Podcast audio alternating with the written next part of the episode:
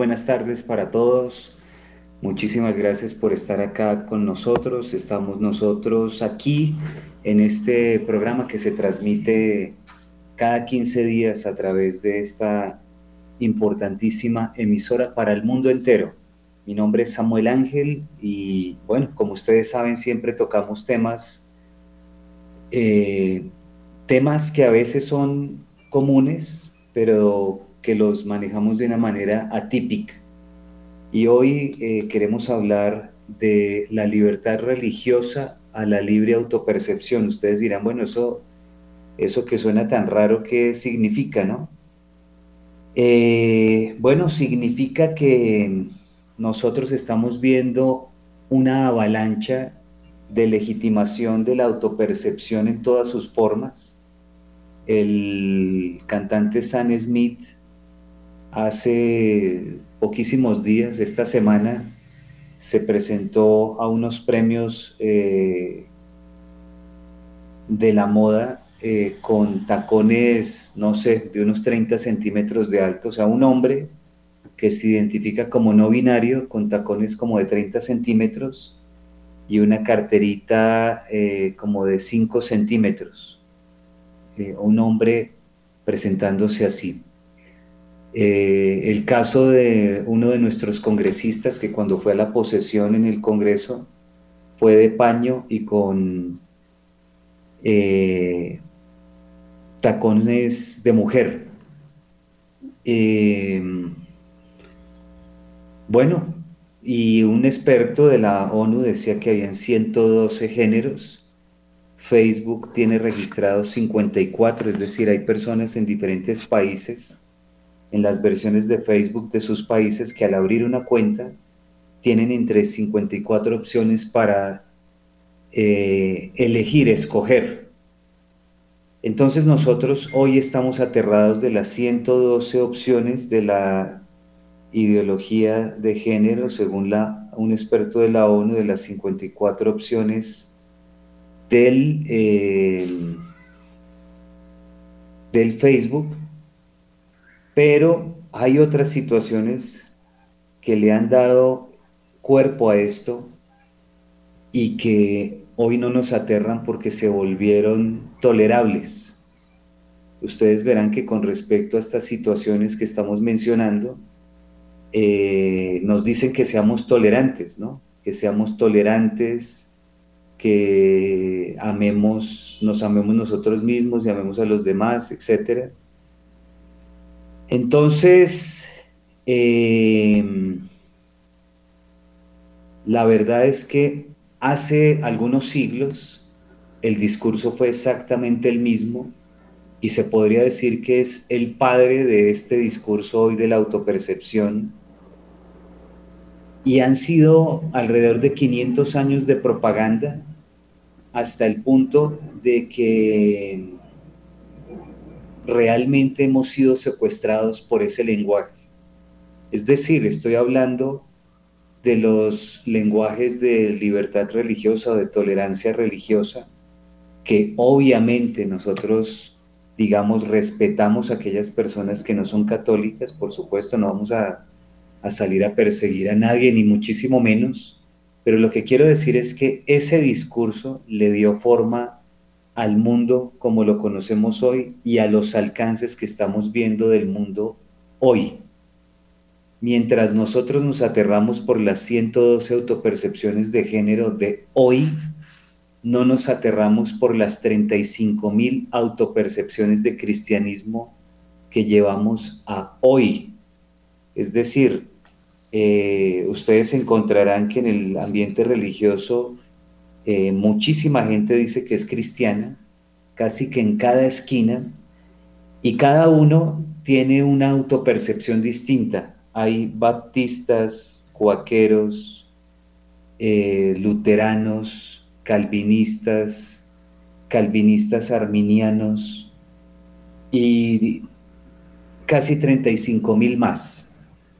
Y eso no nos aterra, eso para nosotros ya es tolerable. Es más, muchos dicen que es lo mismo, que somos lo mismo. Es más, algunos dicen que los cristianos son ellos, no nosotros. Es increíble. Y esto no es una eh, persecución a nadie, ni muchísimo menos. Lo que quiero decir es que si hoy nos aterran las 112 autopercepciones de género, el padre de eso es el discurso religioso que abrió la puerta a todas estas cosas eh, en nombre de la ciencia, del individualismo, de la libertad, hasta el punto que Ayn Rand, una eh, teórica intelectual, escribía lo siguiente, la Edad Media fue una era de misticismo, regida por una fe y una obediencia ciegas al dogma que supeditaba la razón a la fe. Con el renacimiento llegó la resurrección de la razón, la liberación de la mente del hombre, el triunfo de la racionalidad sobre el misticismo. Fue un triunfo parcial, incompleto pero apasionado, que condujo al nacimiento de la ciencia, al individualismo y a la libertad. Entonces, em, se rompe, digamos, con el temor a Dios, Nadie dice que se deje la ciencia, de hecho, grandes científicos han sido católicos en la historia. Pero en nombre de el resurgir, la resurrección de la razón, lo que estamos viendo es absolutamente irracional. Colombia particularmente con la constitución del 91 recibió uno de los golpes más feroces en su historia. Casi que un golpe para destruir al país, para demolerlo, para convertirlo en ruinas y en pedazos. Ustedes dirán, pero ¿cómo así? Si es que la constitución del 91 fue lo máximo, hubo una constituyente, unos constituyentes que eran súper eh, unas personalidades de, de nuestra sociedad colombiana.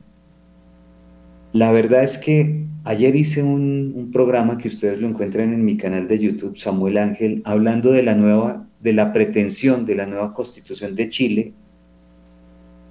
Y los chilenos dicen, es que nos quieren imponer una constitución socialista, como la de Venezuela como la de Colombia, como la de Bolivia.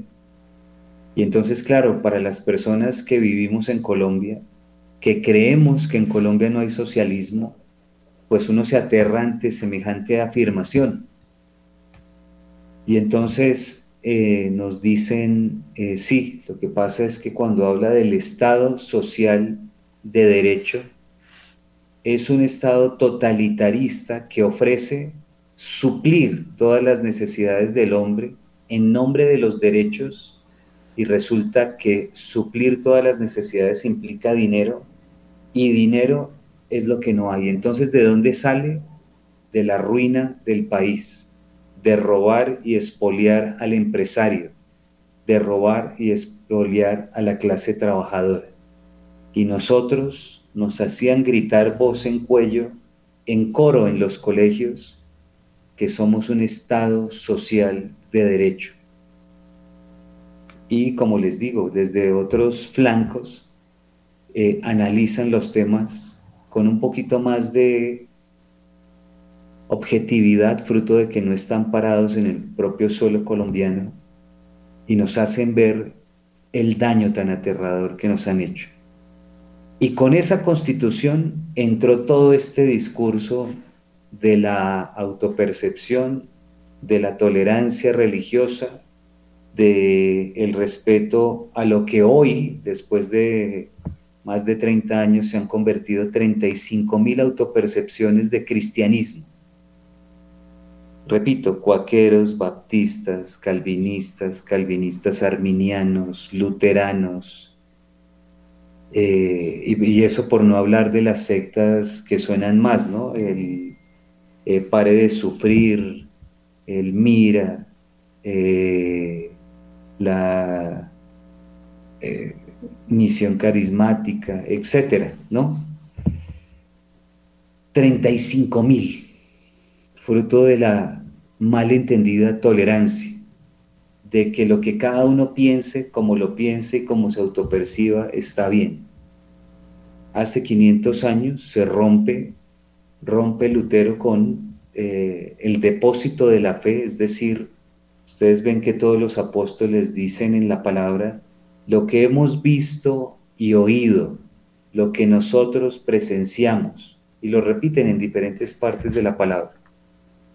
Ya 1519 años después, 1515 años después, nos dijeron, no, no, no, no era así, no era así, esa, eso era distinto, y entonces se modificó la palabra, le empezaron a recortar cosas, como fue el libro de la sabiduría, el libro de Macabeos, el libro de, Tobías, eh, el libro del eclesiástico,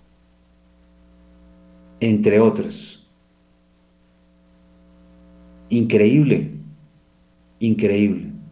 Y cada quien de los 35 mil empezó a modificar como quiso, como quiere, como se le ocurre, y puede pasar de largo la cifra de 35 mil dentro de muy poco porque ahora hay unas comillas iglesias que precisamente combinan la, auto, la otra autopercepción y entonces hay iglesias trans, iglesias gay, iglesias eh, lésbicas, iglesias en nombre de la tolerancia, de esa mal entendida tolerancia y del mal entendido amor al, otro, ¿no?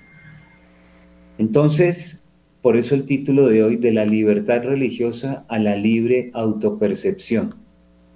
Cuando Lorena de los Ríos, que hoy es senadora, inoculó la Agenda 2030 en las oficinas de asuntos religiosos del Estado, que es otro esperpento, porque el Estado no tiene por qué regular la vida de la fe de los seres humanos. El Estado lo que debería es reducirse a su, a su mínima expresión, permitir que las cosas pasen y no estorbar. Aquí personas como Juan Manuel Santos generaron un eh, Estado de unas proporciones eh, de dinosaurio, elefánticas, que generan un costo brutal para la nación, que la están arruinando, que la vienen arruinando desde entonces, y que em, producen cosas como estas, una oficina para regular los asuntos religiosos. Y en esa oficina, para los asuntos religiosos, Lorena de los Ríos inocula la Agenda 2030, está en un video del Ministerio del Interior eh, donde ella informa de ese proceso y cuando uno ve los documentos de la Oficina de Asuntos Religiosos, menciona que aquellas, comillas, iglesias que se plieguen, que se arrodillen, no lo dicen así, obviamente lo dicen con los mejores términos, pero que asuman la Agenda 2030, entonces les van a dar recursos, apoyo, etc. Entonces el panorama es eh, bastante, mm, digamos, de bastante cuidado, porque por todo lado nos aparecen las mejores versiones de los seres humanos. Repito, se ha llegado al punto a que nos voltearon eh, la torta, como dicen, y ahora aquellos de las 35 mil autopercepciones son cristianos y nosotros los católicos no somos cristianos según varios de ellos. Repito, yo tengo muy buena relación con mucha gente muy colaboradora de diferentes eh, líneas, pero este es un llamado a la reflexión para todos, porque la manera en la cual vamos nosotros a poderle hacer frente al discurso de la autopercepción de hoy es teniendo en cuenta que sus raíces están en el discurso de la autopercepción de hace 500 años. No hay ninguna diferencia entre el libre examen de Lutero y el discurso de la autopercepción de hoy de libros como Foucault para encapuchadas o de teóricos de la ideología de género como Simón de Beauvoir o del feminismo o del abortismo. Por eso se ha llegado al punto de autodeterminarse de tantas formas posibles que la, la que sí es pierde legitimidad y pierde peso. Es decir, hoy hay tantas autopercepciones y cada vez nos van a mostrar más que la, la noción de hombre o de mujer se está diluyendo en pos de todas esas otras autopercepciones. Eh, dice Foucault para Encapuchadas un libro, expandir hasta, las, hasta el absurdo las eh, autopercepciones, hasta el absurdo. Entonces uno ve, como decíamos en Facebook, cosas como lesboflexible, heteroflexible, cosas de esas como si fuera un género esa palabra. Como si fuera un género, más bien tratan de emularlo como si fuera un sexo, como si fuera hablar de hombre o de mujer. Entonces, proliferan hasta el absurdo, hasta el punto de que lo que sí es pierde peso. Si ustedes se dan cuenta de las 35 mil autopercepciones de cristianismo que las han proliferado hasta el absurdo, eh, tratan de hacer que pierda peso la que sí es, la que desde las enseñanzas del Señor se ha preservado. Y esto ocurre aún desde dentro de la iglesia, es decir, eh, temas como la teología de la liberación, que es una herejía, pero que algunos miembros de la iglesia en su momento, como el, ex sacerdote Bo de, de Brasil, Gutiérrez de Perú, eh, proliferan generando errores y buscando dañar la imagen de la que sí es. Entonces a lo que voy es que la estrategia está siendo calcada, la llevan desde hace 500 años. Y si todos nosotros fuéramos conscientes de ello, no solamente podríamos generar un gran bloque de la cristiandad que sostuviera esta avalancha, sino que además tendríamos las cosas muy claras para guiar a nuestras familias, a nuestros hijos y a nuestra sociedad. Mientras esto no se tenga claro, eh, nos van a tener divididos y divididos nos vencen más fácil. Por eso es importantísimo ver cómo las raíces de la autopercepción están en el libre examen de Lutero y el discurso de la tolerancia religiosa no tiene en realidad ninguna diferencia con el discurso de la tolerancia LGBT de hoy. Es igualito, es exactamente igual. Entonces, nos cambiaron la Biblia, hoy pretenden seguirla cambiando, es decir, eh, hay Biblias que tienen el tema de eh, de cambios de palabras. Por ejemplo, la quinta edición de la, de la Biblia de Jerusalén ya no dice, os haré pescadores de hombres, que es una frase muy famosa porque se ha, inclusive se han hecho composiciones de canciones con esa frase. Eh, y entonces dice, os haré pescadores de personas. Ya no dice, os haré pescadores de hombres, sino os haré pescadores de personas. Eh, eso no es un error eh, involuntario. Eso tiene sus raíces en todo lo que estamos diciendo. Y ustedes se acordarán, y lo traigo a colación por la eliminación y la modificación de libros de la Biblia que han hecho personas de las tanto autopercepciones como de la malentendida libertad religiosa, quiero recordarles los últimos uno, dos, tres, cuatro, cinco párrafos, cinco versículos, perdón, de la Biblia, es decir, los últimos, digamos que seis versículos de toda la Biblia que son del Apocalipsis. Dice, yo Jesús he enviado a mi ángel para explicaros todo lo referente a las iglesias. Yo soy el retoño y el descendiente de David, el lucero radiante del alba. El espíritu y la novia dicen, ven, y el que oiga, que oiga, ven. El que tenga sed, que se acerque. El que quiera recibirá gratis agua de vida. Lanzo una advertencia a todo el que escuche las palabras proféticas de este libro. Si alguno añade algo sobre esto, Dios le, le enviará las plagas que se describen en este libro. Y si alguno quita algo a las palabras de este libro profético, Dios le quitará su parte en el árbol de la vida y en la ciudad santa que se describen en este libro. El que da testimonio de todo esto dice, sí, voy a venir pronto. Amén. Ven, Señor Jesús. Que la gracia del Señor Jesús sea con todos. Amén. Esas son las palabras de los seis últimos versículos de la Biblia. Entonces, si hay personas que institucionalmente se han dedicado estructuralmente a modificar este libro, pues aquí está la respuesta.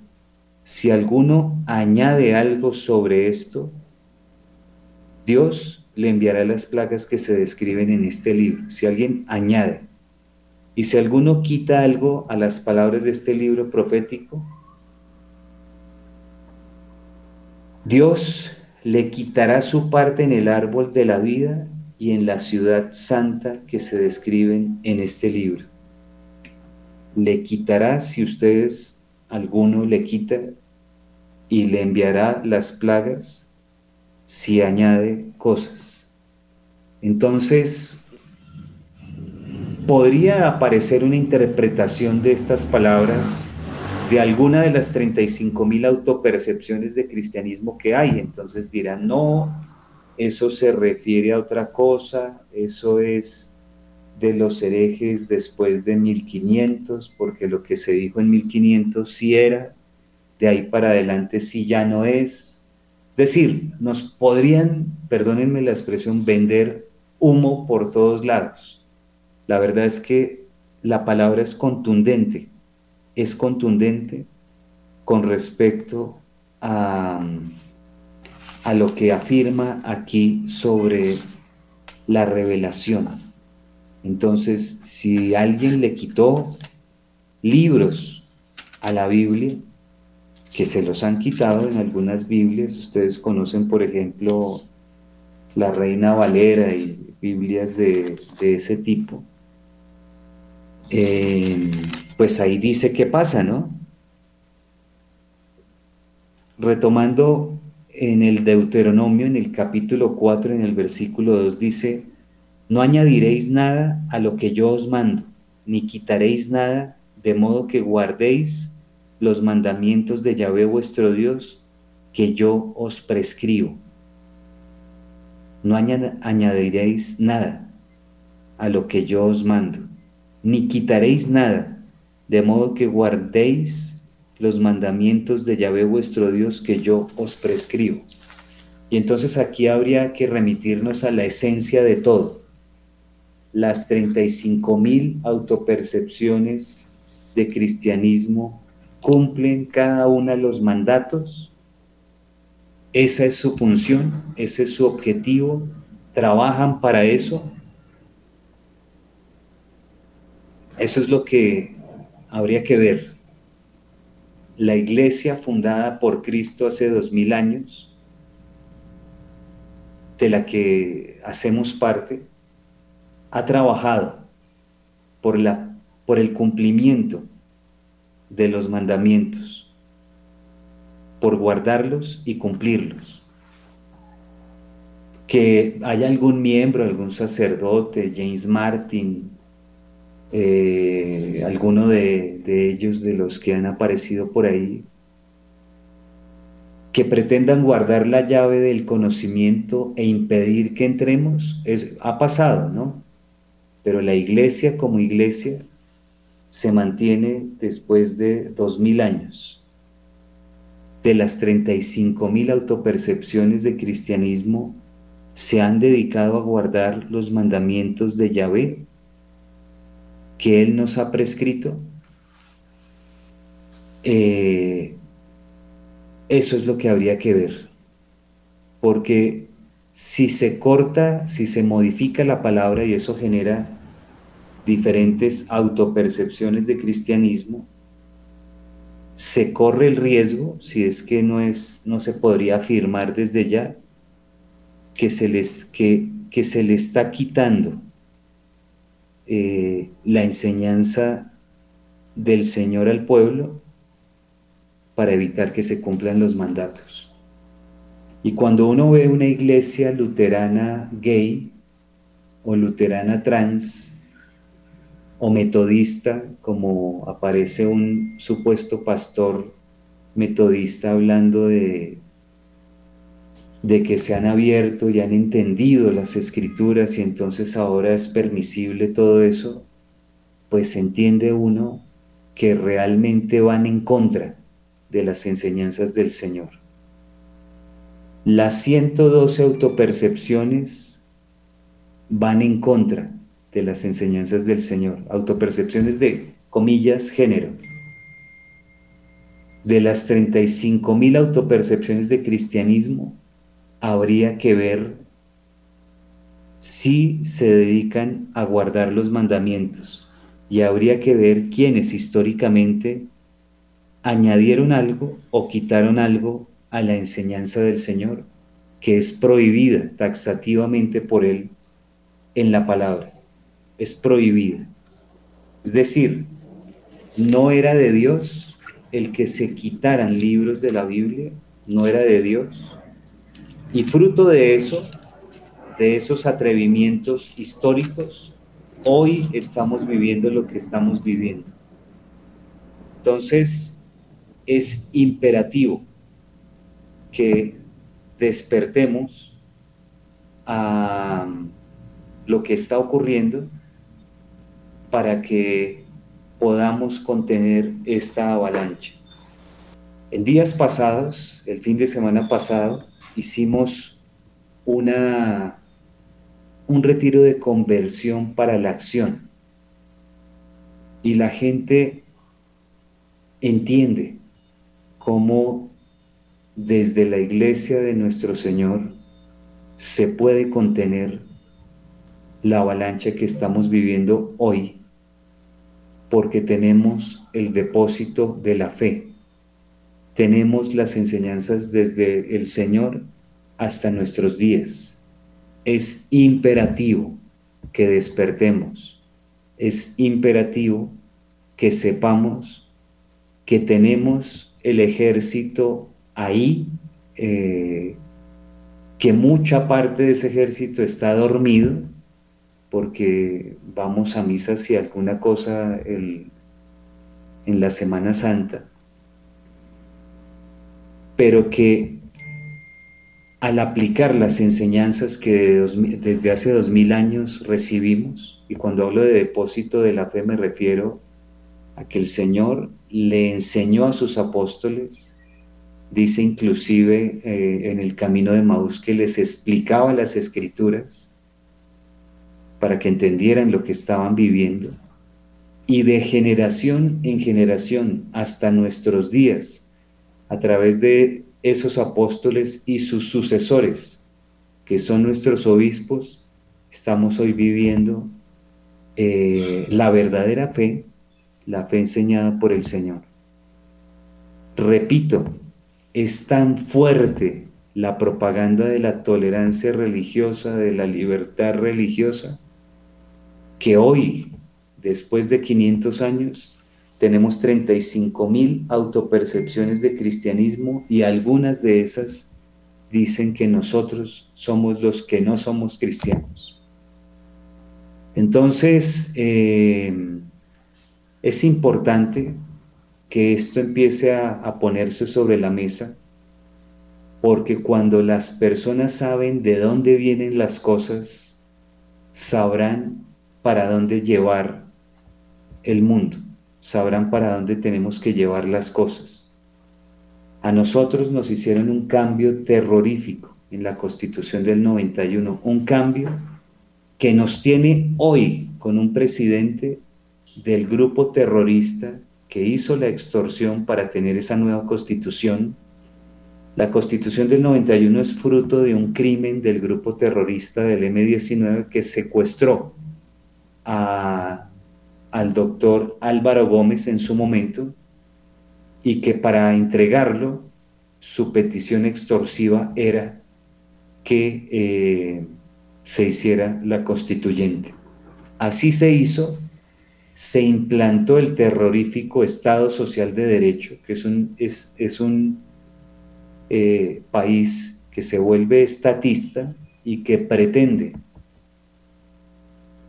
con el dinero de todos, pagar los derechos, comillas derechos, que se les ocurran en pos de la autopercepción, como está ocurriendo ahorita, y de otros tipos de, comillas, derechos, de los cuales debería hacerse cargo la empresa privada, eh, los empresarios, la iniciativa individual, etc.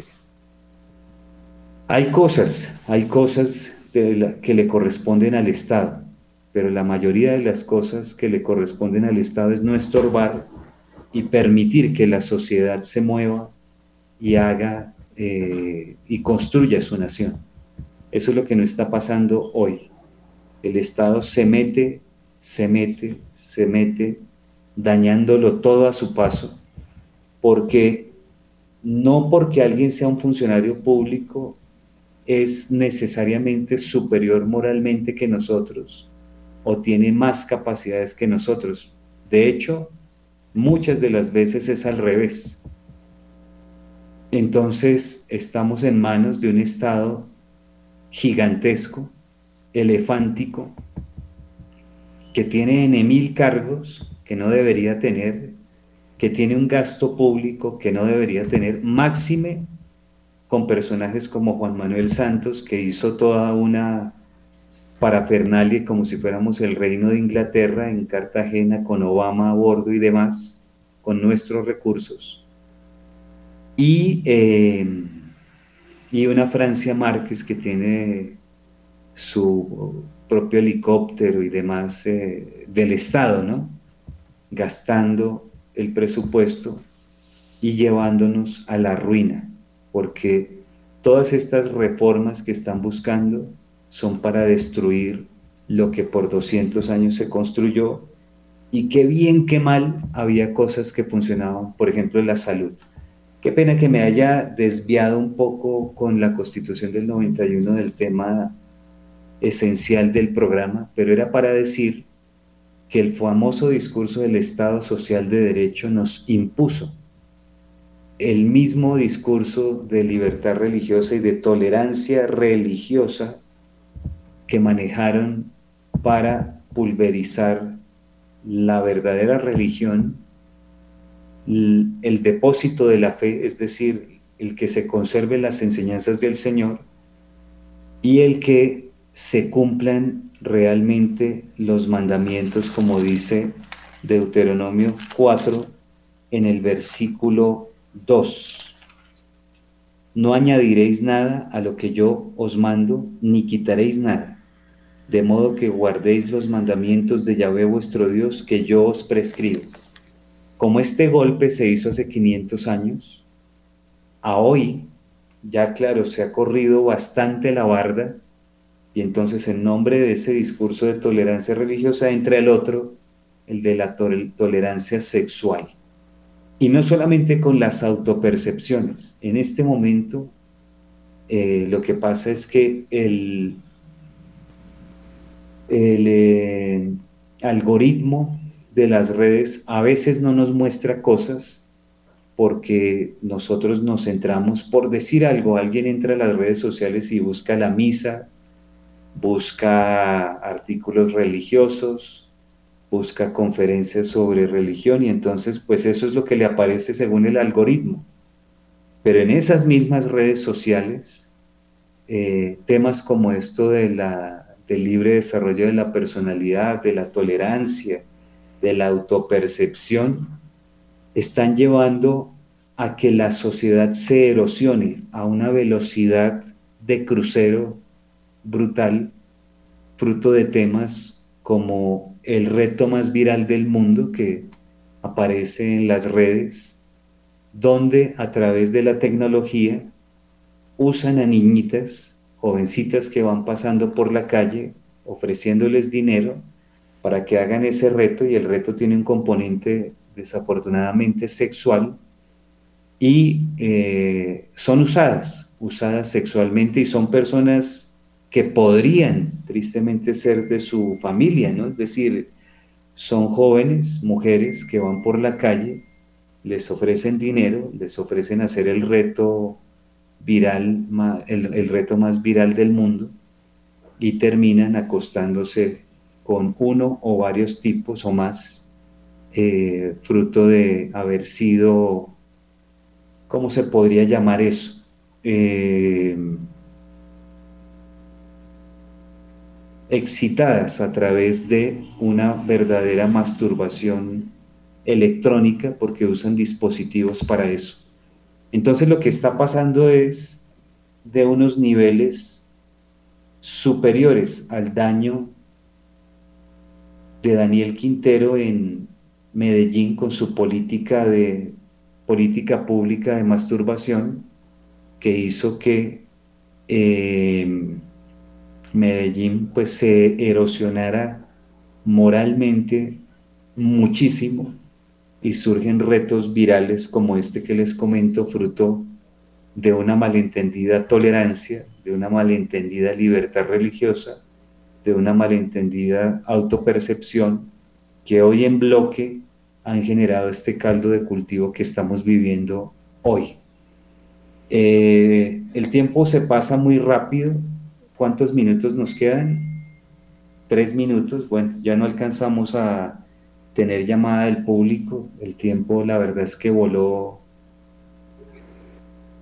mm, bastante rápido. Cuiden a sus eh, hijitas, a sus jóvenes.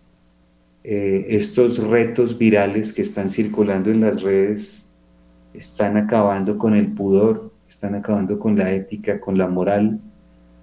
Eh, la gente a veces para conseguir dinero no le importa qué hacer y desafortunadamente pueden perder hasta su propia alma porque levantarse de una autoagresión tan fuerte como la que producen estos dispositivos que generan estas, llamémosle, masturbaciones, el onanismo que menciona el Génesis, eh, puede llevar hasta el suicidio, fruto de la soledad y la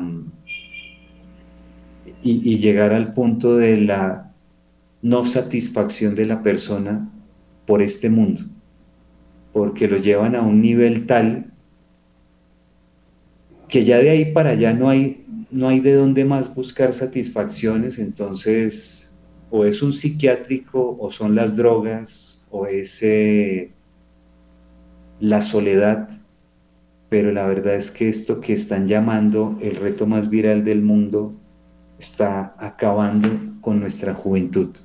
Dios los bendiga, muchísimas gracias, sigamos defendiendo la verdad. Eh, no sé si en 15 días tengamos programa, fruto de que ya cerca, muy cerca de la Navidad, pero si lo hay, aquí estaremos. Dios los bendiga, muchísimas gracias y sigan escuchando la mejor emisora de Colombia. Hasta pronto.